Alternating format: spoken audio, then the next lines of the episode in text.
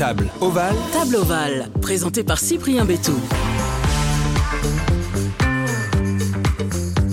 Bonjour à toutes et à tous, très heureux de vous retrouver dans ce nouvel épisode de Table Ovale, le nouveau podcast rugby, mais pas seulement, car nous allons aller ensemble à la rencontre de joueurs de rugby en activité ou retirés des terrains afin d'évoquer leur carrière, mais surtout de découvrir les personnalités qui se cachent derrière le ballon ovale. Et pour ça, on ne perd pas plus de temps, on passe à table. Et pour cet épisode, j'ai la chance d'être aux côtés d'un centre puncher, d'un joueur élégant et d'un homme qui a la tête sur les épaules. Théo Millet, bonjour. Bonjour tout le monde. En forme? En forme, en forme. Ouais. Tu as choisi ce lieu, on est à Lyon pour enregistrer ce podcast. Alors, toi, tu es joueur de Yona, mais Lyon, c'est une ville où tu viens souvent sur tes jours off ou tes week-ends off pour euh, profiter un peu, pour t'évader de Yona, on va dire. Ouais, je sais pas si les auditeurs le savent, mais Oyonnax n'est pas la plus belle ville du monde. Donc euh, voilà, il y a tous les à côté de la, ville qui sont, super agréables. Donc on va souvent euh, à Lyon, à Annecy, à, Genève pour profiter, pour, pour s'évader un peu. On est à 50 minutes à peu près de, de, tout, donc euh, voilà, on en profite pour, pour voir autre chose. Et, euh, et, ça fait toujours plaisir de, de voir d'autres villes. Quoi. Théo Millet, tu es né le 8 juillet 1997 à Toulouse, mais c'est en Belgique, à Boisfort, que tu commences le rugby très jeune. Tu commences par le rugby à 7 où tu connaîtras 10 sélections. En 2015, tu arrives au Stade français Paris, au centre de formation où tu joueras 23 matchs en professionnel. En 2018, tu signes à Oyonnax pour finir ta formation. C'est là-bas que tu signeras pro et tu t'installeras au centre de l'attaque des Oyomènes. Homme de base du coach Joël Ab, vous remontez la saison dernière en top 14 en raflant le titre de champion de France de Pro D2. Comment es-tu arrivé sur les terrains de rugby de Boisfort en Belgique? Mais d'abord, j'ai commencé à Toulouse. Donc, euh, parce que je suis originaire de là-bas, donc euh, je suis arrivé en tout simplement parce que mon frère allait s'inscrire au club du Tech, donc c'était Toulouse Electricité Club. Et donc euh, il y a une, une, fille qui travaille là-bas qui dit, euh, qui demande à ma mère et, et, le petit là, vous le mettez pas au rugby Et donc euh, moi à 4 ans, je savais pas trop ce que je voulais faire et tout ça, donc il a dit ben, si les joueurs de 4 ans peuvent jouer, allons-y. donc voilà, je suis arrivé à 4 ans au Tech. Je connaissais pas le rugby plus que ça, mais je le voyais à la télé euh, avec, euh, avec la, famille, et donc euh, ça m'a fait, ça m'a fait plaisir de, de commencer à Toulouse. Et après, voilà, petit à petit, j'ai continué parce que ça me plaisait, parce que d'être avec les copains sur le terrain et tout ça. Et donc je suis arrivé à 7 ans à Bruxelles dans ce club de Boisfort où, où, je me disais moi du sud-ouest est-ce qu'il y aurait du rugby en, Belgique et tout ça? Et au final on, on a trouvé un club euh, très très chaleureux très euh, très poussé vers euh, vers la performance au final même si je me rendais pas compte forcément à 7 ans. Mais mais voilà c'était des, des super super moments là-bas parce que on, ça voilà j'ai gardé des très très bons amis qui sont qui sont voilà très importants maintenant pour moi dans ma vie et donc, euh, donc voilà. Du coup, est-ce que c'était un peu l'envie de faire comme le grand frère, euh, de jouer au rugby, ou euh, les deux vous challengez un peu euh, quand, quand, il était question de rugby, ou pas tant que ça au final? Mais Pas tant que ça au final, parce que on se challengeait beaucoup dans la vie, voilà, des bagarres, parce qu'il avait trois ans de plus que moi, donc voilà, c'était c'était toujours toujours sympa de, de se battre contre le grand frère. Mais c'est vrai que dans le rugby, j'ai vraiment traché mon chemin tout seul, parce que parce qu'au final, lui euh, a perdu un peu cette motivation euh, dans le rugby et tout ça. Et donc moi, je me suis dit, euh, je me suis jamais dit, euh, je vais en faire une carrière ou, quoi que ce soit, mais c'était toujours un plaisir d'arriver sur les terrains, de, de, passer du temps avec les copains, et donc c'était donc voilà pourquoi je me suis lancé là-dedans. Et le, le, rugby belge, est-ce que c'est la même chose chez les jeunes que le rugby français? Est-ce qu'il y a le goûter, les tournois, les copains? C'est ça les souvenirs que tu as quand tu repenses à, à Boisfort et à ces années, à ces années bruxelloises? Complètement, complètement. Il y a l'avantage, c'est qu'on parle tous la même, la même langue, le rugby, et donc, euh, donc on était vraiment euh, bien entouré avec, euh, comme tu l'as dit, des, goûters, des tournois, des copains, des voyages en France aussi pour se mesurer aux équipes françaises. Donc c'était toujours, toujours un bon, souvenir. Et, euh, mais c'est surtout au final, maintenant que, maintenant que les années sont passées, que je retiens surtout les, les voyages et les amis. Quoi. Et du coup, euh, c'était quoi tes rêves d'enfant, euh, Théo? Est-ce que tu rêvais euh, d'être rugbyman professionnel très vite ou alors tu avais d'autres envies Voilà, dans le podcast, il y en a qui ont dit qu'ils rêvaient d'être vétérinaire, agent secret. Toi, c'était quoi? Ben Moi, j'ai toujours voulu travailler avec mes mains mais mes mains dans la santé. C'est marrant, mais j'avais un, membre de ma famille qui, qui était magnétiseur. Et donc j'étais vraiment fasciné, par, par, par cette qualité qu'il avait de, soigner, soigner les mots avec ses, mains. Et donc Donc je me suis toujours dit, je vais travailler avec mes mains. Donc je pensais faire kiné à la base. Et après, je me suis, je me suis tourné vers l'ostéopathie. Mais, euh, mais voilà, j'avais vraiment pas l'idée de faire rugbyman. Et c'est vraiment qu'à 15 ans, 15-16 ans, ou, en rentrant au pôle, au pôle Lacanal à Paris, que je me suis dit, euh, c'est bon, là, euh, là on rentre dans du, dans du sérieux, dans du, dans du costaud. Et donc, c'est là où je me suis dit, euh, il y a quelque chose à faire peut-être dans le rugby. Quoi. Tout est allé très vite pour toi, que ce soit dans le rugby à 7 ou, à 15. Comment tu as vécu cette période-là? Parce que tu as commencé le rugby à 7, tu as fait des sélections, ensuite tu arrives au Stade français, tu es encore au centre de formation et tu joues pro, tu es même encensé, tu fais des super matchs et la presse parle de toi, tu n'es pas encore, pas encore professionnel. Comment ça se passe? Comment tu le vis à ce moment-là? Est-ce que c'était pas trop, trop vite? Trop trop vite non, je me suis jamais, je me suis jamais dit que c'était trop tôt, mais par contre euh, c'est vrai que je pense que euh, maintenant avec le recul j'étais euh, j'étais un peu trop dans l'euphorie justement du, du, haut niveau, de la médiatisation pardon et, et, toutes les choses comme ça qui font qu'au final on se sent pousser des ailes, mais donc ça m'a ça m'a fait monter très vite, mais je suis aussi redescendu très vite. Donc c'est surtout ça que j'en retiens quoi quand tu, quand tu vois que tu fais des matchs en professionnel, comment tu le gères après le fait que euh, bah, euh, ça s'arrête, que tu dois retourner jouer avec euh, les espoirs, que tu dois quitter Paris pour aller à Oyonnax et finir ta formation et, signer pro là-bas Comment tu comment tu l'acceptes toi, jeune joueur à ce moment-là? Bah, Je pense que je l'accepte plutôt bien parce que j'ai toujours été dans, dans cet esprit de, de travailler. Par contre, j'avais voilà, j'avais les en fait, je pense que mes deux premières années en, professionnel, j'avais trop de, paillettes dans les yeux en regardant tous les joueurs avec qui je, jouais. Voilà, j'ai fait mes, premiers matchs, j'avais du Sotoir par exemple, je jouais avec Sergio Parissé, j'avais Will Genia, Mornestein à la charnière. Je regardais ça, je disais mais qu'est-ce que je fais là? Et euh, au final, euh, c'était euh, l'inconvénient de trop les regarder, c'est qu'au final, on fait moins de choses sur le terrain.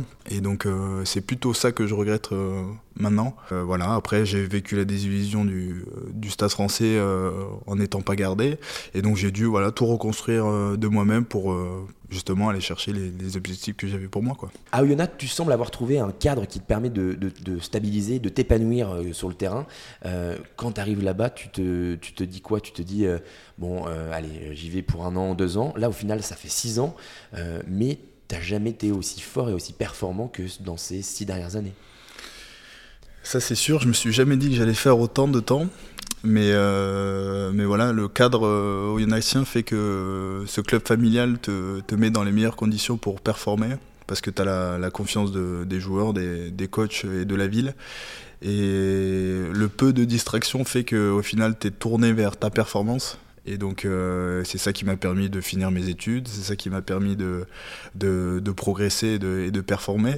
Et donc, euh, au final, on, voilà, j'ai laissé, euh, laissé ma, on va dire, ma jeunesse étudiante à la trappe en partant là-bas parce que, parce que voilà, il n'y a pas de distraction dans, la ville. On est, on est là pour jouer au rugby, mais au final, je le regrette pas du tout parce qu'on a, on a moi-même progressé, mais même, même pour, pour ma famille et tout ça, on a vu, on a vu l'évolution que l'évolution du joueur que je suis en tant qu'homme, voilà exactement.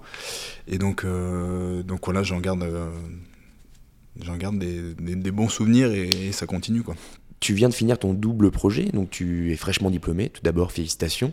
Euh, c'était important pour toi de vraiment euh, euh, finir ce double projet, d'aller au bout de ça pour vraiment anticiper l'après-carrière. Je te dis pas que ta carrière est finie, loin de là, mais, mais toujours dans un sens d'anticipation et de prévoir l'avenir. Bah, j'ai eu des parents qui étaient très, euh, très présents dans nos études avec mon frère. Et donc, euh, donc voilà, ils nous ont toujours dit euh, de, de, faire des études pour, pour voilà, avoir quelque chose derrière. Et donc, moi, le rugby est arrivé très tôt, à 17 ans, on était déjà, déjà rémunéré. Donc, on pouvait se dire, voilà, je pouvais arrêter mes études et tout ça. Mais au final, ils m'ont poussé dans ce. Dans ce dans ce chemin-là. Et au final, je regrette pas du tout parce que c'est vraiment un, un, exutoire. Au final, je, je m'évade en, en, travaillant dans l'ostéopathie et tout ça. Et donc, ça m'a permis de, de développer d'autres capacités que je n'aurais pas eu en faisant que du rugby. Ça m'a permis de connaître mieux mon corps. Ça m'a permis de d'avoir même une meilleure approche avec les, joueurs que je, soignais et tout ça. Et toujours un plus de faire des études et donc je, le conseille vivement à tous les, à tous les joueurs ou les jeunes joueurs qui nous écoutent de, continuer dans, ces, dans leur formation. C'est pas la première fois qu'on le dit dans ce podcast, on l'a dit plusieurs fois, mais en effet le double projet est très important. Donc si vous écoutez ce podcast et que vous êtes jeune joueur, ne lâchez pas les études, c'est toujours utile, quoi qu'il arrive, c'est essentiel même. Tu as été au cœur de discussions dernièrement pour euh, euh, ton avenir en tant que joueur. L'idée n'est pas de dire où tu vas jouer, peu importe, mais comment en tant que joueur tu le vis, euh, être au centre de ces discussions, de ces sollicitations Est-ce que c'est dur à gérer et de rester focus sur les performances avec le club tous les week-ends? Ça a été... c'est toujours plaisant qu'on parle, de, parle de soi dans, les médias et tout ça, mais c'est... L'ayant vécu plus jeune, euh, j'avais compris la leçon, on va dire. Et donc. Euh, T'étais plus préparé. J'étais beaucoup plus préparé, et donc ça m'a permis au final de, relativiser et de dire euh, que le terrain, c'est le terrain, ce qui se passe en dehors reste en dehors. Et donc cette relation aux médias fait que on peut comme je l'avais eu à 18 ans, monter, euh, monter très haut, mais aussi redescendre très bas. Et donc, euh, donc je voulais pas vraiment rester dans, cette, euh, dans ce principe d'humilité et de, et de rester la tête sur les épaules, parce que c'est au final, c'est ça qui, qui ressort. Quoi. C'est bien, donc ma présentation, un homme avec la tête sur les épaules, je me suis pas trompé tout à l'heure. Ça va très bien. c'est pas toi qui vas me dire le contraire en même temps. Le podcast s'appelle Table Ovale. Quel est ton rapport avec la table, avec la nourriture? Est-ce que tu es un gourmand?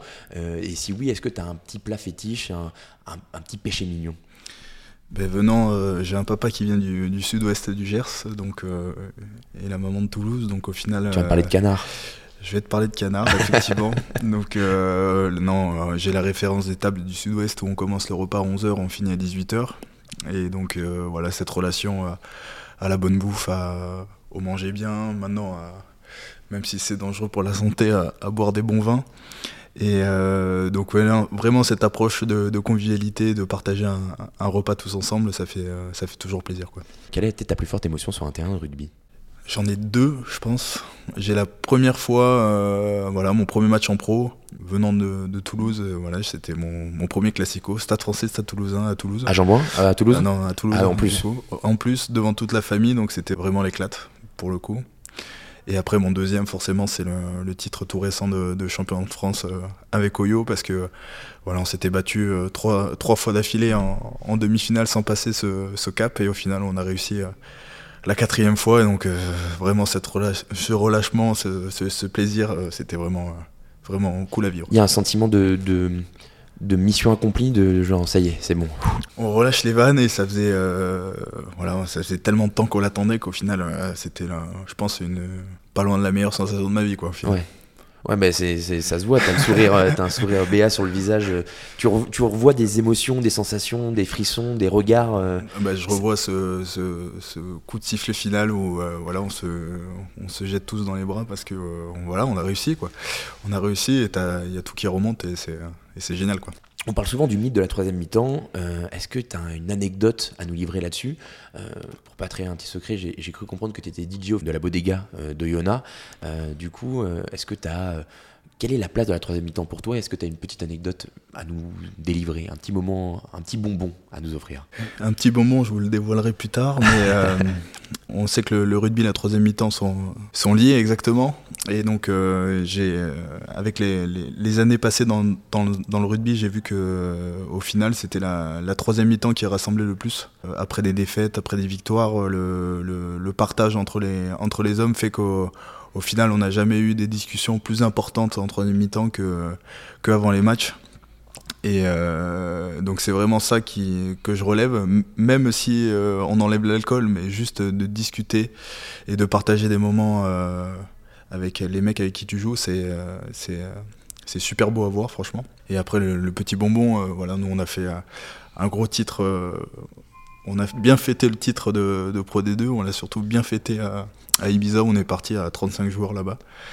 Donc euh, voilà, on a fait, euh, on a fait les 400 coups là-bas parce que euh, on avait euh, voilà ce relâchement qu'on a qu'on a dit tout à l'heure. il a été il a été bien présent là-bas. Il a été total. Il a été total exactement. Et Donc, vous, avez, vous êtes rentré avec les 35, il n'y en a pas deux trois qui se sont perdus euh, en chemin? Non, c'est bon? On aurait pu en perdre, mais euh, au final tout le monde est tout le monde est arrivé à bon port et, euh, et on, on en retient des, des bons souvenirs. ouais. J'ai l'impression que c'est un peu ça, c'est euh, Ibiza, la nouvelle destination phare des rugbyman pour euh, fêter une fin de saison ou, ou quelque chose comme ça. euh. T'es pas le premier à y aller, quoi. Je suis pas le premier, Et tu seras pas le dernier. et je serai pas le dernier surtout, mais oui l'endroit s'y prête à, à la fête et au partage quoi. Pour toi, Théo, la personne la plus inspirante, c'est, alors que ce soit encore une fois en rugby ou en dehors, euh, beaucoup dans ce podcast ont cité euh, des proches. Euh, ça peut être un entraîneur euh, ou ça peut être un, un proche également qui, qui t'a beaucoup inspiré. J'ai pas envie de faire de De la facilité en disant les parents? La facilité en faisant les parents, mais c'est vrai qu'ils sont, euh, ils sont quand même hyper inspirants parce qu'ils ont, euh, ils ont voyagé beaucoup, ils ont, voilà, ils ont vécu leur jeunesse et, euh, et après ils nous ont donné beaucoup derrière pour qu'on ait vraiment la, meilleure éducation, la meilleure, euh, enfin toutes les, toutes les choses positives qu'il peut y avoir euh, sur terre quand t'es parent, ils ont essayé de nous le donner, donc c'était donc voilà, c'est la facilité de dire les parents. Et après, ben c'est marrant, mais c'était arrivé c'est arrivé au Yona au final. Et c'était, euh, et je le remercierai jamais au- autant parce que c'est lui qui a développé au final ce jeu, euh, ce jeu que, qui me plaît aujourd'hui. C'est Gabriel Leveau Balabou qui est maintenant à, Bourgoin et donc avec toutes ces expériences qu'il a fait euh, à haut niveau, il m'a vraiment pris sous son aile et il m'a, il m'a fait développer un, un jeu que j'avais pas, que je connaissais pas. Et donc, euh, donc voilà, ça, euh, je lui ai dit, euh, je lui ai dit de nombreuses fois, mais c'est vraiment un joueur que, que je respecte et qui m'a, qui m'a beaucoup inspiré en jouant à ses côtés, quoi. Eh ben voilà, tu le redis dans le podcast, c'est très bien.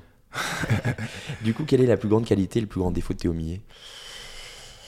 La plus grande qualité, je pense que je dirais travailleur. Voilà, je me contente pas de ce que j'ai.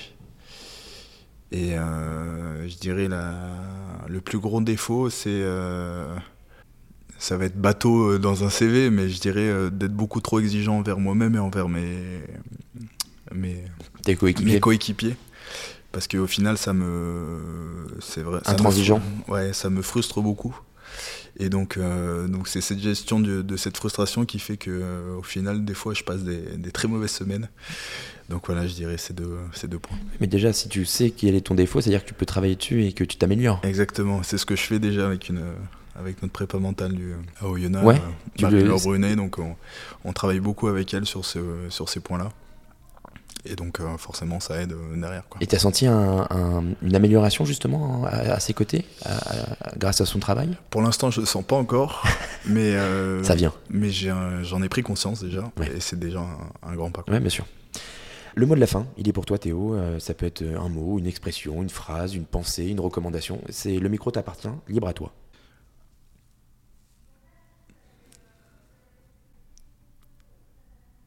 Rester comme ça, ça sera très bien. Le silence, il est- le silence est roi comme on dit. Donc non, si tu peux laisser un silence, Eh ben, on laisse un silence. ça sera top. On s'arrête là-dessus. Parfait. Merci encore Théo d'avoir accepté mon invitation et de t'être confié dans Table Oval. Bonne saison avec Oyonnax. C'était le neuvième épisode de Table Oval, le nouveau podcast rugby, mais pas seulement. Vous l'aurez compris, vous pouvez commenter et noter sur les plateformes d'écoute habituelles comme Spotify, Deezer ou encore Apple Podcast. Vous pouvez également écouter et réécouter les autres épisodes. Je vous l'encourage à le faire sur toutes ces plateformes. N'hésitez pas à suivre le compte Instagram Table Oval et comme dit le proverbe, la table est l'entremetteuse de l'amitié. Merci Théo. Mais merci à toi, et au revoir tout le monde. À très vite.